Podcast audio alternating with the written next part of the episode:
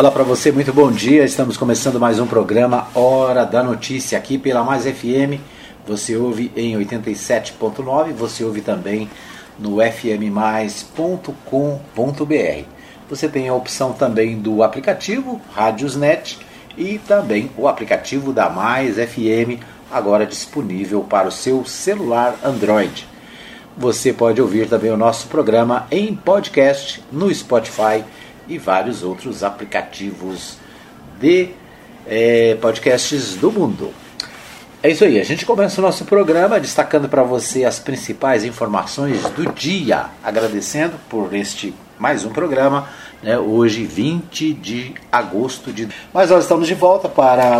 A gente começa com o Bola na Rede. O Bola na Rede, no Bola na Rede a gente destaca é, o, a Copa é, Libertadores da América, né? a Copa Libertadores da América. Ontem nós tivemos mais uma partida da Copa e é, dessa vez o Fluminense não se deu bem, né? Fluminense é, acabou não conseguindo a vaga para é, as semifinais da Libertadores da América. Né? Nós já temos, já tínhamos definidos é, Atlético Mineiro, o Palmeiras, né? Já tínhamos é, a, a, definição dos outros jogos, agora né, ficou faltando a, a, definição de ontem no jogo do é, Fluminense né, e do time lá do Chile. Então ontem nós tivemos, deixa ver aqui, nós tivemos ontem Fluminense 1, Barcelona de Guayaquil também 1. Com esse resultado, o, o Barcelona é o classificado para a próxima fase da Libertadores da América. Né? Então, agora nós temos, nós tivemos, nós temos o Palmeiras que se classificou vencendo o São Paulo, nós temos o Flamengo que venceu né, a, Olímpia do Paraguai duas vezes, né, por goleada. Nós temos o Atlético Mineiro que também venceu o River Plate na última partida e agora Fluminense e é, Fluminense e Barcelona ficaram no empate. Né? O Fluminense, deixa eu ver aqui na partida anterior, quando é que foi? É, na partida anterior também foi 2 a 2 né? Então a decisão acabou deixando de fora o Fluminense. Deixa eu só dar uma olhada aqui. Muito bem. Então, agora os finalistas né, para a próxima fase. Os finalistas são o Palmeiras e o Atlético Mineiro, que vão se encontrar né, duas vezes na semifinal. E do outro lado, Flamengo e Barcelona. Então, estes os classificados para a Copa Libertadores da América. Né? Então, infelizmente, infelizmente, é, infelizmente né, o Fluminense ficou de fora tinha gente aí esperando um Fla-Flu na final, né? Mas não vai ser desta vez que o Fluminense e o Flamengo vão se encontrar na final da Libertadores, né? Então vamos ver o que acontece aí. Nós temos de um lado Flamengo e Barcelona, do outro lado a gente tem Atlético Mineiro e Palmeiras. Então ainda há né, ainda há chance para um brasileiro ser campeão, né? Pelo menos tem, temos três chances em uma, né? São três brasileiros contra um é, chileno, né? Aliás, equatoriano, né? Um equatoriano na disputa da Libertadores da América de 2021. Muito bem, esse é o nosso destaque de hoje no nosso Bola na Rede.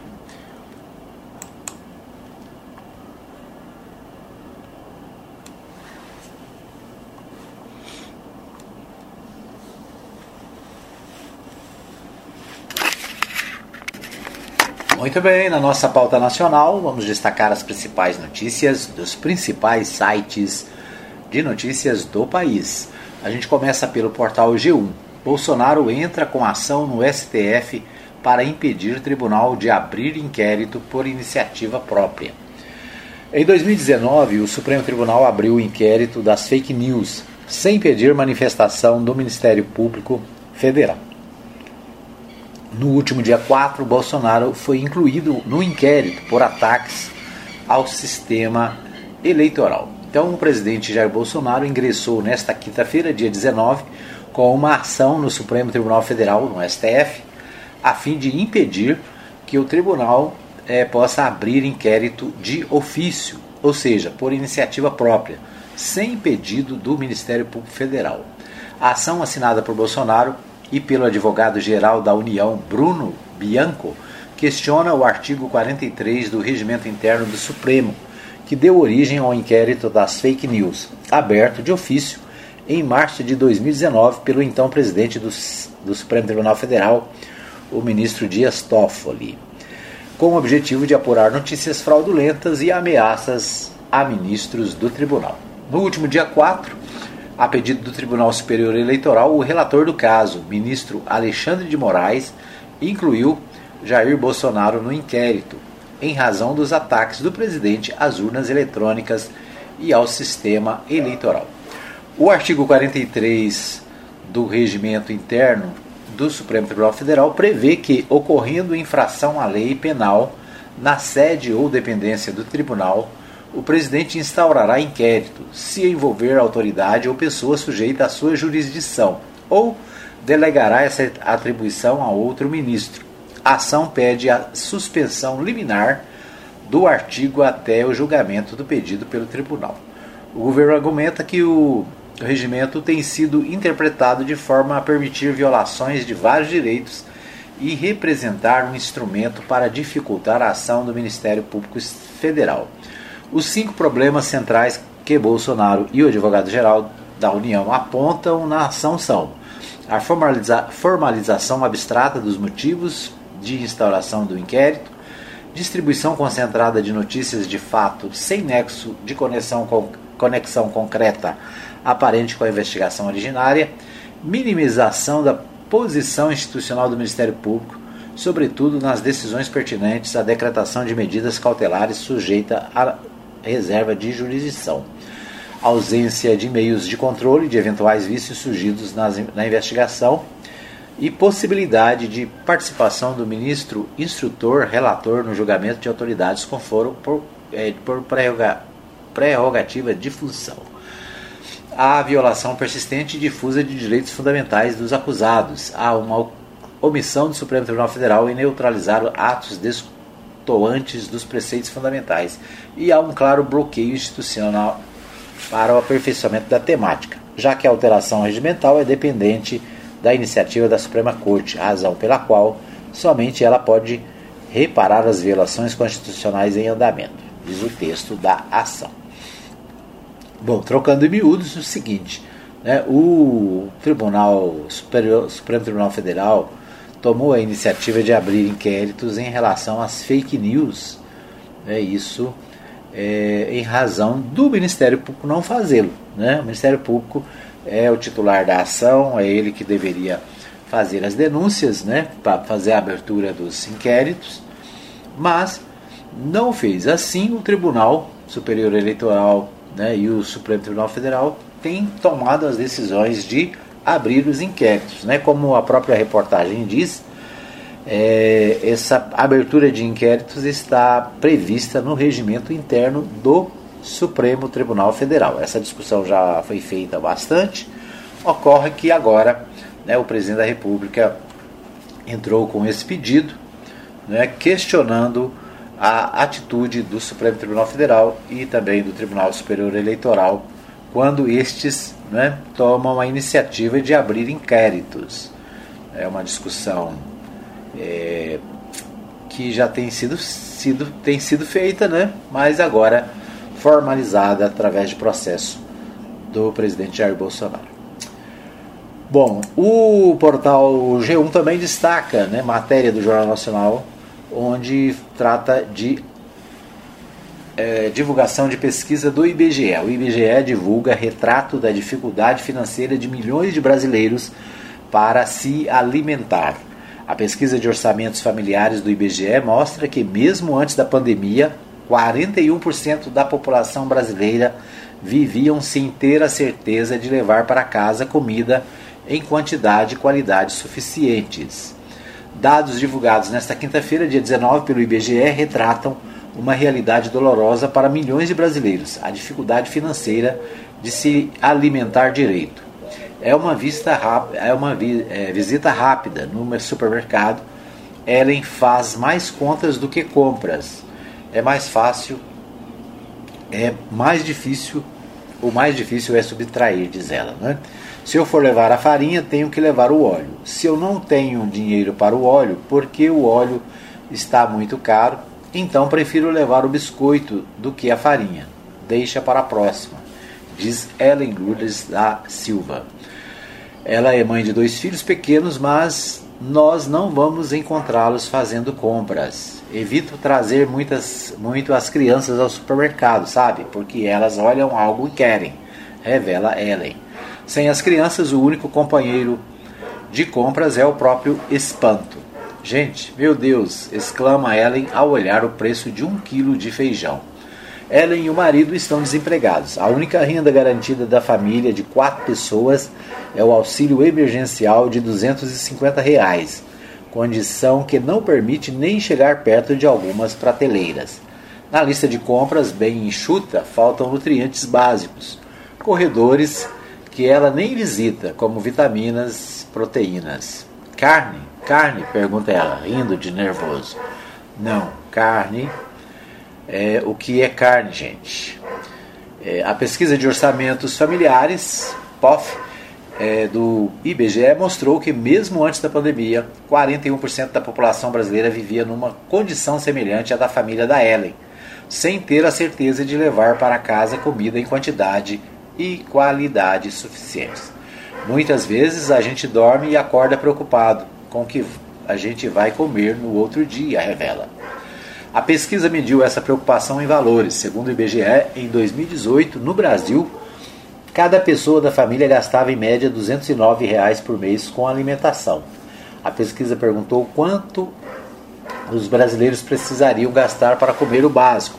A diferença entre o que está no carrinho e o que falta é 66,7%.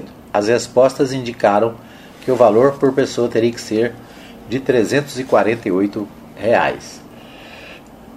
Muito bem, então esse né, o, o debate feito, é, a pesquisa feita pelo IBGE, né, onde mostra o preço das coisas no supermercado e o impacto que isso tem na conta das pessoas mais pobres, né? pessoas que não têm emprego. Né? Hoje nós temos é, no Brasil cerca de 15 milhões de pessoas desempregadas e cerca de 19 milhões de pessoas em situação é, de calamidade, né? em situação de miséria e de fome. Então, os dados revelam, portanto, né, que é, os brasileiros estão enfrentando dificuldade na hora de ir ao supermercado. Né? A frase da entrevistada ela diz: Meu sonho é chegar no mercado e encher o carrinho, encher o carrinho mesmo, mas não pode, lamenta Ellen. Essa é a situação de milhões de brasileiros né, nesse tempo de pandemia e, como diz a pesquisa aqui, né, a, antes da pandemia já eram 41% dos brasileiros. Agora, com a pandemia, né, a diminuição de empregos, a situação é cada dia pior. Esse é o levantamento feito pelo Instituto Brasileiro de Geografia e Estatística, né, o IBGE, conforme a reportagem do Jornal Nacional nesta semana. O portal G1 ainda destaca: CPI, dono da Precisa, recua e muda depoimento após ameaça de prisão por mentir aos senadores. Francisco Maximiliano disse ser apenas fiador de imóvel usado por amigo de Ricardo Barros, mas aparece em documentos como locatário. Comissão acatou desculpas e não voltou à prisão. O dono da Precisa Medicamentos, Francisco Maximiano, voltou atrás em um trecho do depoimento prestado nesta quinta-feira. A CPI da Covid após ser ameaçado de prisão, confrontado com os documentos que o desmentiu. Já perto do fim da sessão, o senador Alessandro Vieira, do Cidadania do Sergipe, é, pediu que a cúpula da CPI colocasse em votação um pedido de prisão de Maximiano por falso testemunho. Como o empresário voltou atrás na declaração, o pedido não chegou a ser votado. De acordo com Vieira, Maximini, Maximiano mentiu sobre sua ligação com um apartamento usado por Marcos Tolentino, empresário investigado pela CPI, que é amigo do líder do governo na Câmara, Ricardo Barros, do PP do Paraná. Tolentino, inclusive, acompanhou Barros durante seu depoimento à CPI da Covid no último dia 12. Inicialmente, Maximiano disse que o apartamento havia sido alugado por Danilo Trento, diretor da Precisa, e que ele era apenas fiador do imóvel. No entanto, senadores apresentaram documentos que indicavam que o empresário, na verdade, era locatário do apartamento. Ou seja, ontem né, tivemos mais um capítulo da CPI da Covid. O dono da Precisa foi ao depoimento, né, falou quase nada, não falou, falou pouco, né, é, usou do, da prerrogativa de ficar calado, né, mas ainda assim quase foi preso né, por mentir à CPI. Falou pouco e ainda mentiu. Bolsonaro entra com ação no STF para proibir corte de abrir inquérito sem aval do Ministério Público. Esse é o, é, o destaque também do portal UOL. Né? O movimento é, é novo capítulo na crise institucional entre Palácio do Planalto e o Poder Judiciário. O governo Jair Bolsonaro entrou com ação no STF em que pede que seja anulado o artigo do regimento interno da Corte que permite instauração do inquérito de ofício, ou seja, pedido sem pedido do Ministério Público. Então, a, o Portal UOL também destacando, né, a Folha de São Paulo destacando essa questão. Farmacêutica é alvo de ação de 45 milhões por anúncio de tratamento precoce. A, o Ministério Público Federal do Rio Grande do Sul pede que uma empresa que pagou por um anúncio defendendo o chamado tratamento precoce contra a Covid-19 seja condenada a pagar 45 milhões é, por dano coletivo moral à saúde. O grupo José Alves, dono da fabricante de ivermectina Vitamedic, financiou não só o anúncio, como também o site da Associação Médicos pela Vida, responsável pela propaganda. A farmacêutica admitiu que, na CPI da Covid, que pagou 717 mil reais para publicar o informe nos jornais Folha de São Paulo, Zero Hora, O Globo, Jornal do Comércio, Estado de Minas, Correio Brasilense Correio da Bahia e o Povo. O Ministério Público já havia processado a Associação Médica e a Anvisa sob a mesma alegação. A ação contra a Associação Médicos pela Vida cobra indenização de 10 milhões. Chamado de Manifesto pela Vida, o informe publicitário defendia medicamentos como a hidro, hidroxicloroquina e vermectina para prevenir complicações e diminuir óbitos por Covid. Né? Então, essa empresa está sendo processada por divulgar essa informação, né, que é considerada como falsa, já que esses medicamentos cientificamente não são é, não são próprios para o tratamento da Covid-19. Detalhe: a empresa é de Anápolis, né? A empresa Vitamedic do grupo José Alves fica no distrito agroindustrial de Anápolis, né? O, inclusive o presidente da empresa esteve é, na CPI da Covid-19 e agora enfrenta a farmacêutica enfrenta essa ação pedindo a indenização de 45 milhões por cada anúncio, né? Por anúncio de tratamento precoce. Muito bem, esses os destaques do nosso primeiro bloco. Nós vamos para um pequeno intervalo, voltamos daqui a pouquinho com mais informações do programa Hora da Notícia. Fica aí que eu volto já já. Trazendo as principais notícias de hoje. Hoje, sexta-feira, dia 20 de agosto de 2021. A gente destaca as principais notícias da cidade. Eu quero destacar aqui no nosso é, momento político, né, a participação dos nossos convidados. Durante a semana nós tivemos aí a participação de convidados e hoje nós vamos é, trazer também mais uma participação do ex-vereador Ciro Miguel, ele que tem feito né, a análise da situação é, política no Brasil e, né, e participa do nosso programa. Eu quero agradecer ao Ciro Miguel pela né, simpatia com que nos atende, está sempre participando e trazendo comentários sobre o que acontece na política nacional. Vamos ouvi-lo. Olá, amigo Edmar Silva. Olá, amigos da Mais FM. Edmar, nós ainda estamos vivendo as consequências do posicionamento do presidente Jair Bolsonaro em relação ao chamado voto impresso. Nós tivemos há alguns dias atrás, é, segundo noticiou a imprensa nacional, uma, um recado do ministro Braga Neto, ministro da Defesa, dizendo ao presidente da Câmara dos Deputados, o deputado Arthur Lira, de que se não houvesse o voto impresso, não haveria eleições o ano que vem. Isso foi amplamente divulgado, além de que os envolvidos tentaram negar essa discussão, mas ela foi amplamente divulgada e também não foi negada diante dos veículos que a divulgaram. A consequência disso é que hoje o ministro da Defesa, o ministro Braga Neto, foi convocado a prestar esclarecimentos na Câmara Federal.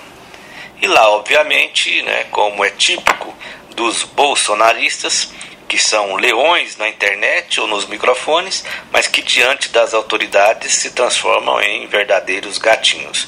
Então, lá no Congresso Nacional, o ministro negou que houvesse feito essa afirmação e que estivesse, obviamente, tentando de alguma forma ameaçar ou intimidar o Congresso Nacional. Mas chama a atenção, Edmar, o posicionamento das Forças Armadas nesse momento político que o Brasil atravessa. Por mais que digam que setores das Forças Armadas estão cientes, estão acompanhando e que não vão embarcar nessa aventura é, liderada pelo presidente Bolsonaro, é lamentável que se veja o que está sendo feito com a imagem das instituições das Forças Armadas brasileiras, que tem um papel polêmico no no que diz respeito ao período da ditadura, né? a sua presença no governo durante esse período, mas que de certa forma tinha né, no imaginário brasileiro a ideia de que se tratava de um segmento extremamente competente, capaz de contribuir com o desenvolvimento do Brasil. Né? Infelizmente, esta realidade está sendo desmentida a cada dia pela presença dos militares no próprio governo. O governo federal hoje conta com aproximadamente 6 mil militares.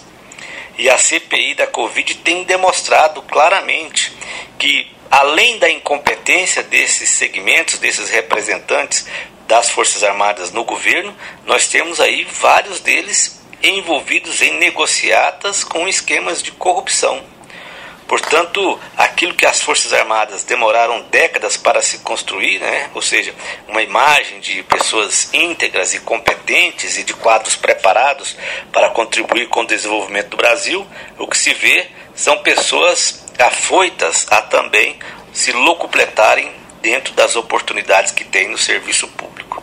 É extremamente preocupante esse cenário, até porque no início dessa discussão política, no surgimento desse bolsonarismo, né, como se diz, diziam-se muitos, né, ah, porque que saudade do tempo em que se estudava moral e cívica nas escolas. Essa era uma, uma das manifestações saudosistas da época em que os militares comandavam o país. Né? Agora, hoje, nós vemos que, infelizmente, é, mesmo esses principais nomes das Forças Armadas que estão no governo desconhecem completamente o ordenamento jurídico e constitucional do Brasil. Ao se posicionarem contra as eleições, ao, ao tentar intimidação do Congresso, do, dos demais poderes, a maneira que se tentam colocar como poder moderador, ou seja, na divergência, no impasse, e aí essa é uma estratégia, né? À medida que o presidente Jair Bolsonaro, chefe do Poder Executivo, começa a insistir em desgastes, seja com o Congresso Nacional e com o Poder Judiciário, especialmente com o Supremo Tribunal Federal, eles se apressam em posicionar o, as Forças Armadas como o poder moderador ou seja, se há uma divergência, se há um embate entre os poderes, nada melhor do que as Forças Armadas para colocar ordem na casa. E não é bem assim. O Brasil já viveu esse período de ditadura e nós vimos o quanto isso foi prejudicial ao Brasil. Não há que se falar que não houve corrupção nesse período, porque os próprios militares envolvidos no governo Jair Bolsonaro estão envolvidos em corrupção. Não há que se falar que não houve repressão e que não houve violência. Só a comissão da anistia apresentou mais de 400 pessoas que foram é, mortas ou desaparecidas durante o período da ditadura.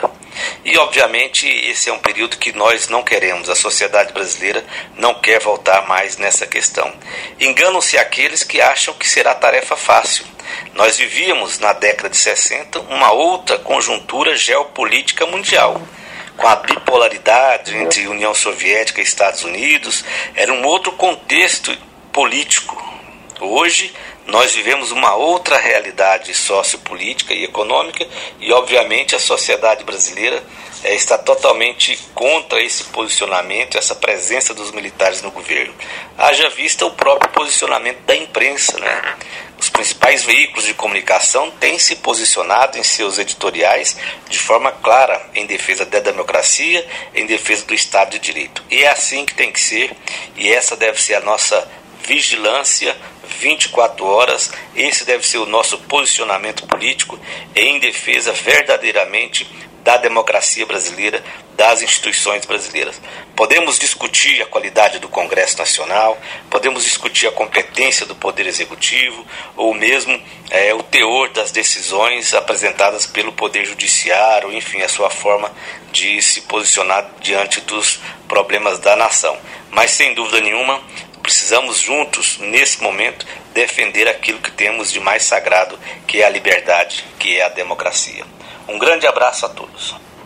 Muito bem, tivemos aí a participação do nosso amigo é, Ciro Miguel, né, ele que traz é, essa, esse debate sobre as, a política nacional, né, ele que é presidente do Podemos aqui na cidade de Anápolis.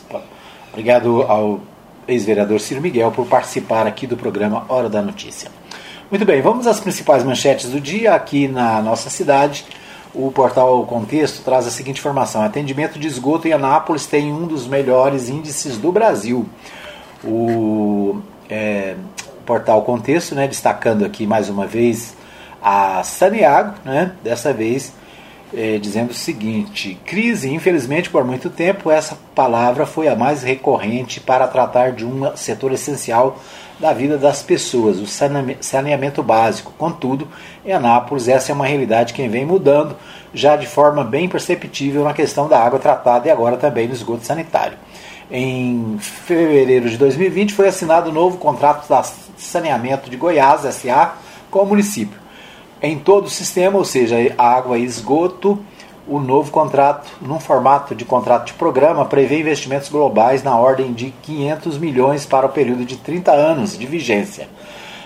Muito tem se falado nos investimentos no sistema de água, com o objetivo de cumprir metas de curto, médio e longo prazo para se assegurar a segurança hídrica do município nas próximas décadas. Entretanto, tão importante como investimentos em água tratada são os investimentos no sistema de coleta de tratamento de esgoto. E aí, para se ter uma ideia do que está ocorrendo hoje, é preciso que conhece, se conhecerem alguns indicadores.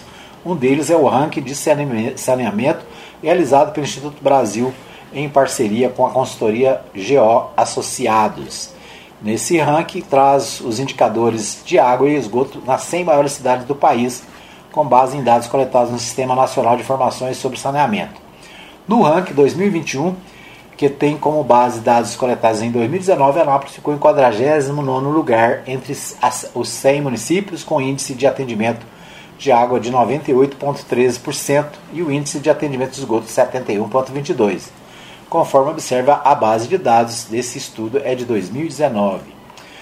Muito bem, então o Portal Contexto mais uma vez trazendo aqui né, a questão da água, né, ressalta o novo contrato, novo contrato de 30 anos, né? É claro, o contrato prevê investimentos na cidade, né? Mas o que o povo quer saber é o seguinte: vai ter água agora?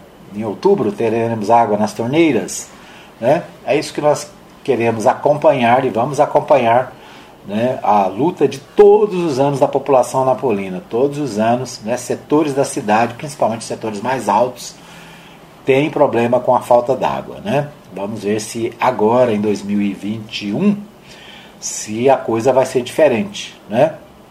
Porque fazer promessas e propostas para o futuro todo mundo faz, né? Agora vamos ver se a água vai estar na torneira dos anapolinos nos próximos meses aí, né, de seca. Muito bem, Anápolis contribui com o crescimento de, no agronegócio Goiânia, outra matéria do jornal Contexto. Né? O governo de Goiás, através da Secretaria de Saúde do Estado de Agricultura, Pecuária e Abastecimento, divulgou a segunda edição da Radiografia do Agro em Goiás. Trata-se de uma coletânea de levantamentos que permite um olhar sobre 17 itens do agro goiano. Conforme a publicação, Goiás ocupa hoje o primeiro lugar no ranking nacional a produção de sorgo, tomate e jabuticaba. E ainda o segundo maior produtor de girassol, cana-de-açúcar, alho e de rebanho bovino. O estado é o terceiro maior produtor de soja, milho, palmito, piqui e borracha. Quarto maior produtor de algodão, melancia e couro curtido. E quinto maior produtor de feijão e cebola. Né? Uma pesquisa mais detalhada dos dados apresentados na radiografia do agro em Goiás também revela que Anápolis, apesar de sua vocação para a indústria e comércio, oferece uma contribuição importante para o agro goiano em algumas áreas. Então, destaque importante né, sobre a participação da cidade na, no agro em Goiás. Né? Então é isso. É a informação importante aí no portal Contexto. No portal do jornal do portal 6, né, Anápolis bate recorde de vacinação, terá 5 pontos nesta sexta-feira. Vamos aqui rapidamente, o, o portal de Anápolis destaca cadastro para estudantes com 12 anos está liberado para a rede municipal. Então, é, alunos da rede municipal acima de 12 anos já podem se cadastrar para a vacinação. O portal Anápolis também destaque, é, destaque do portal Anápolis é Anápolis bate recorde de imunização com 7 mil pessoas vacinadas em um dia. Essas as principais informações de hoje. Né? Nós é, assim terminamos o nosso programa. Na, amanhã, amanhã, sábado, né? nós não estaremos aqui, mas na segunda-feira, se Deus quiser, estaremos de volta com mais um programa Hora da Notícia. Obrigado pelo carinho da sua, sua audiência. Até segunda-feira, se Deus quiser. Abraço a todos e até segunda. Ok, estamos de volta para o segundo bloco do programa Hora da Notícia, trazendo para você as principais informações desta sexta-feira, hoje, dia, hoje, dia 20 de agosto de 2021. Quero agradecer a todos que nos acompanham em 87.9, para você que nos acompanha no nosso site e também nos aplicativos. Lembrando para você que a Mais FM está com o aplicativo novo para a, o Android. Né? Então, nosso aplicativo já está funcionando, né? algumas coisinhas precisam ser alteradas, mas já está disponível. Você pode baixar o aplicativo no seu smartphone e ouvir a Mais FM em qualquer lugar do mundo. Né? No, quando você abre o aplicativo, tem quatro opções. Opções opção número 1 um para a Rádio Mais FM 87.9, você ouve a programação da 87.9. A opção 2 é Rádio Mais Web, né? Está aqui como Rádio Mais Web. Você ouve né, a, a, a nossa emissora que é só na web, né? A nossa web rádio. E também com a programação diferenciada da Mais FM, né? Você tem também a opção da Web Mais TV. A Web TV Mais ela está disponível no aplicativo, né, quando a gente está no ar pelo Facebook, pelo YouTube, automaticamente a gente está no ar também na Web TV mais no aplicativo, né? E ainda a quarta opção que você tem é o podcast, né? Os nossos podcasts ficam ah, guardados na Anchor, né? E através do aplicativo da Base FM você tem acesso aos podcasts, né? Que são os nossos programas que ficam gravados para você ouvir a qualquer hora e em qualquer lugar. Né? O programa Hora da Notícia, né? o pastor Saulo Batista do Nascimento é, com o ponto de vista bíblico, o pastor Marcos Rodrigues né, com o devocional matutino, o pastor. É, quem mais? Né? o pastor Eli Machado, né? com o seu devocional. Então são vários, né? A irmã Lia Rezende também com o devocional é, está presente no podcast. Então o podcast você acessa através do seu aplicativo de podcast ou através do aplicativo da Mais FM. Né? Só você baixar aí no seu smartphone você vai ter todas essas opções. Além disso, através do aplicativo é possível você encaminhar uma mensagem para o nosso WhatsApp. Você vai ver a nossa rede é, no Instagram, né? O nosso Instagram, o Twitter da Mais FM e o Facebook da Mais FM. Então tem Facebook, Twitter, Instagram e WhatsApp para você ter acesso também através do aplicativo, tá bom? Então é isso aí.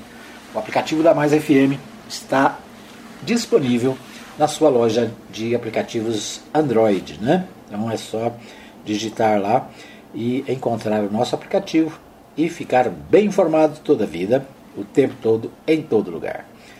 Muito bem.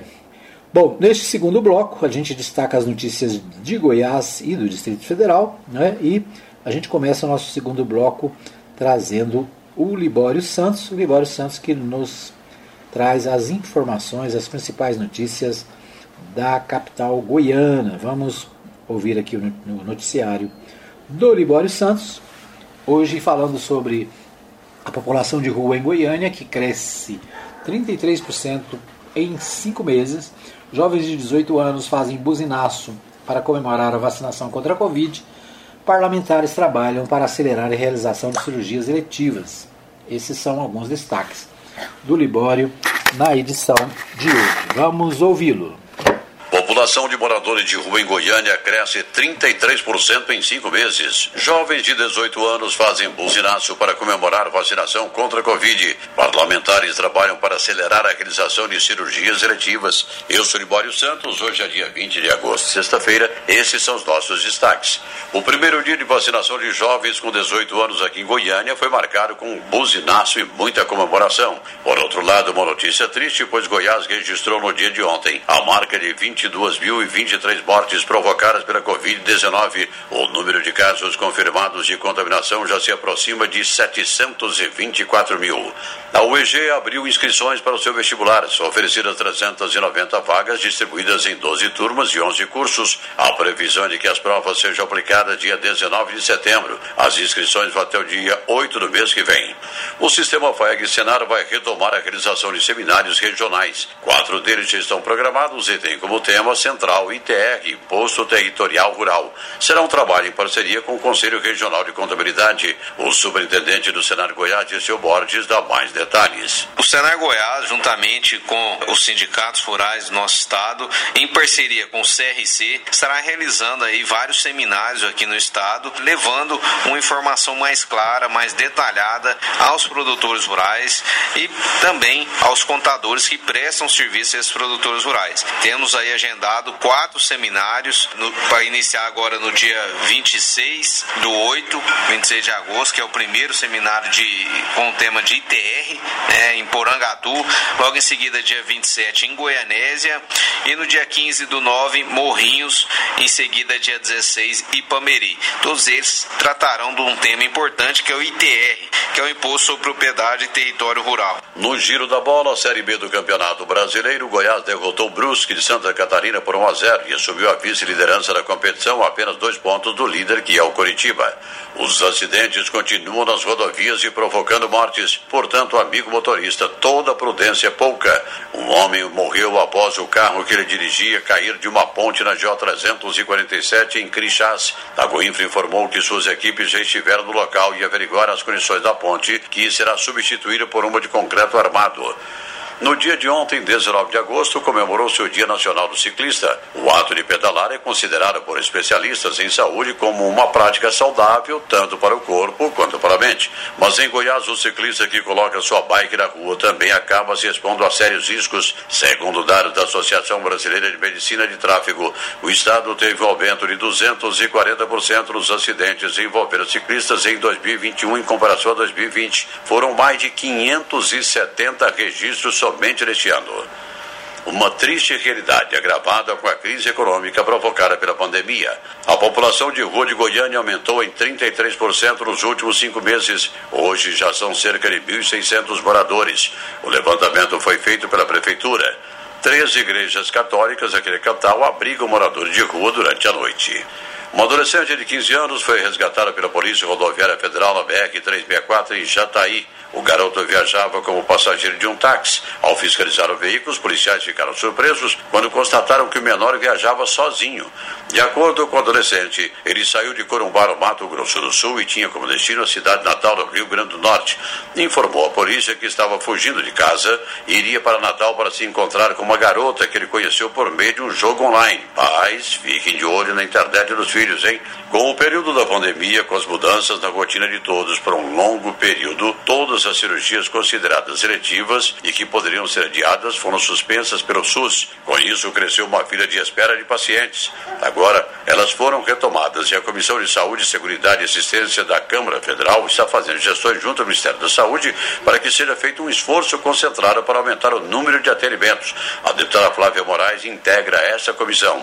Já era uma demanda alta e com o Covid houve uma paralisação na realização dessas cirurgias eletivas. Então, nós vamos trabalhar, discutir, conversar para que sejam criadas campanhas, para que seja feito um investimento específico no FAEC para que essas cirurgias sejam eh, realizadas. Nós sabemos aí a dificuldade que é, principalmente para os pacientes que estão sofrendo com a demora. Cirurgias que podem ser simples, sem tanto risco, pela demora, acabam culminando numa cirurgia de urgência mais cara e com mais risco para o paciente. Eram essas as informações de hoje de Goiânia, informou Libório Santos. Muito bem, ouvimos aí então Libório Santos trazendo as principais informações direto de Goiânia. Ainda é, com relação às notícias de Goiás, nós vamos destacar aqui os principais é, meios de comunicação de Goiás, né? destacamos o Jornal Popular, que traz a seguinte manchete na coluna Giro. Aliança DEM-MDB provoca reações de lideranças governistas. É, cada vez mais próxima de se consolidar, a aliança do DEM e do MDB tem gerado uma série de reações de lideranças do governo. É claro, né? A, com a vinda do MDB, há inclusive a possibilidade de mudança do vice né, o Daniel Vilela, ex-deputado federal Daniel Vilela, filho de Maguito Vilela, é, está sendo cotado para ser o vice de Ronaldo Caiado. Né? Isso, é claro, traz, em, vamos dizer assim, reações né, naqueles que já estão, é, vamos, consolidados né, no seu status, aí, status quo, né? especialmente o vice-governador que estaria perdendo a vaga para o Daniel Vilela. Né? Então, as lideranças governistas é, reagindo, né? E é o que é natural. Né?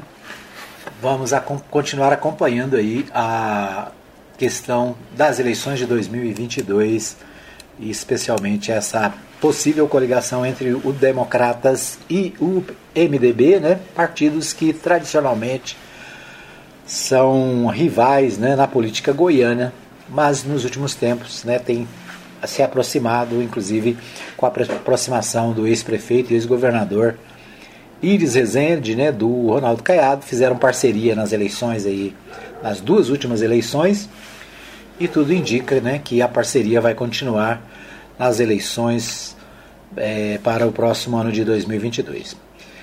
Bom, o Jornal Popular também destaca: em cinco meses, é, a Goiânia tem aumento de 33% da população em situação de rua. Né? Foi o destaque trazido pelo Libório Santos e que o Jornal Popular destaca também aqui na, como manchete. Né?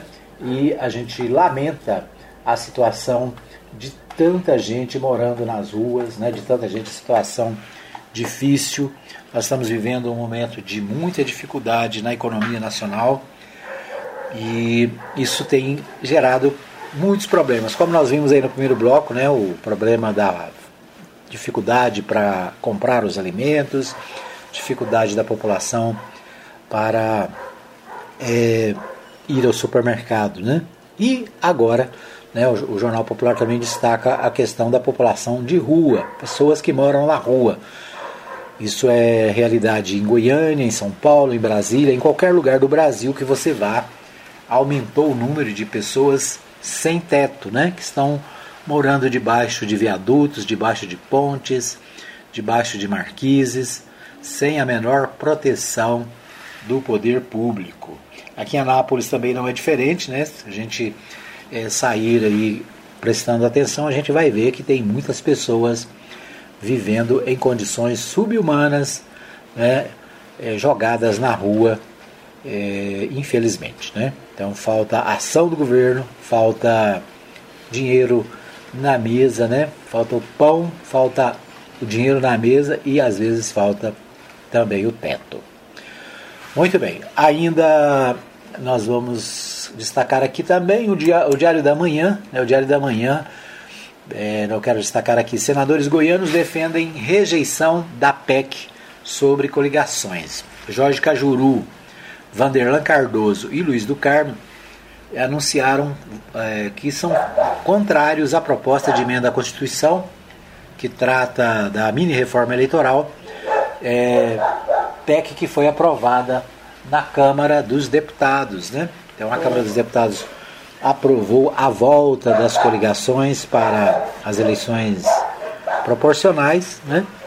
mas os três eh, senadores de Goiás são contrários a essa volta, né? A volta das coligações. As coligações foram extintas através da reforma de 2017, né? não valeu para 2020, mas a Câmara dos Deputados é, acabou votando favorável à sua volta. Agora cabe ao Senado Federal é, resolver a questão, né? já que o Senado tem poder para é, mudar né, rejeitar, aceitar ou rejeitar a proposta aprovada na Câmara. Muito bem, esse é o destaque do Diário da Manhã. Outro destaque do Diário da Manhã: PT admite aliança com Mendanha em reforço à campanha de Lula. Após declaração do ex-presidente Luiz Inácio Lula da Silva de que o PT deve buscar alianças com partidos do espectro centro-liberal em Goiás, as lideranças locais já devem procurar, nos próximos dias, o prefeito de Aparecida de Goiânia, né, o prefeito Gustavo Mendanha, que admite deixar o MDB para disputar a sucessão estadual. Né? O Gustavo Mendanha se colocou como pré-candidato do MDB, o MDB está assinando para uma composição com o Ronaldo Caiado, né? e o Gustavo Mendanha já disse que pode deixar o MDB e ser candidato por outra legenda. O Partido dos Trabalhadores né, deve conversar com Gustavo Mendanha e admite é, apoiá-lo para governador, né, numa tentativa de melhorar e, e ampliar a campanha do ex-presidente Lula em Goiás. Por causa de divergências históricas com Lula, agravadas pela CPI do Cachoeira na Câmara Federal em 2005, os petistas não vão procurar o PSDB do ex-governador Marconi Perillo. Os petistas têm um bom relacionamento com o ex-governador Zé Eliton, atual presidente estadual do PSDB, que interrompeu as tratativas por interferência direta de Marconi.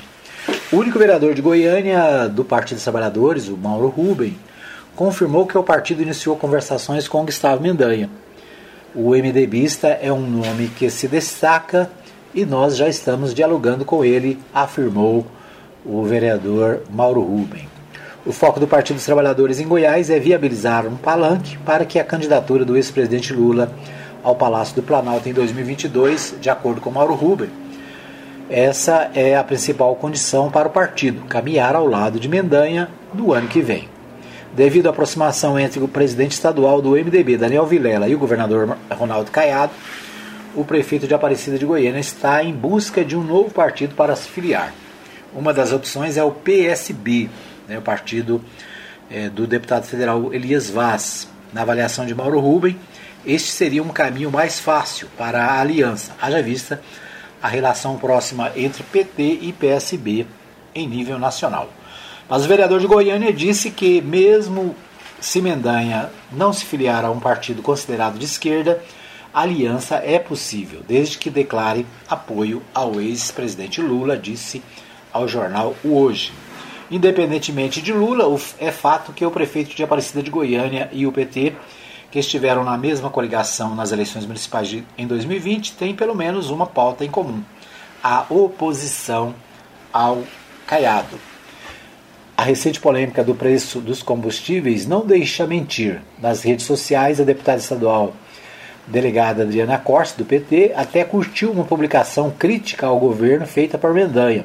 Em outras palavras, o debate sobre a redução do ICMS da gasolina está servindo também para estimular a composição de uma chapa oposicionista.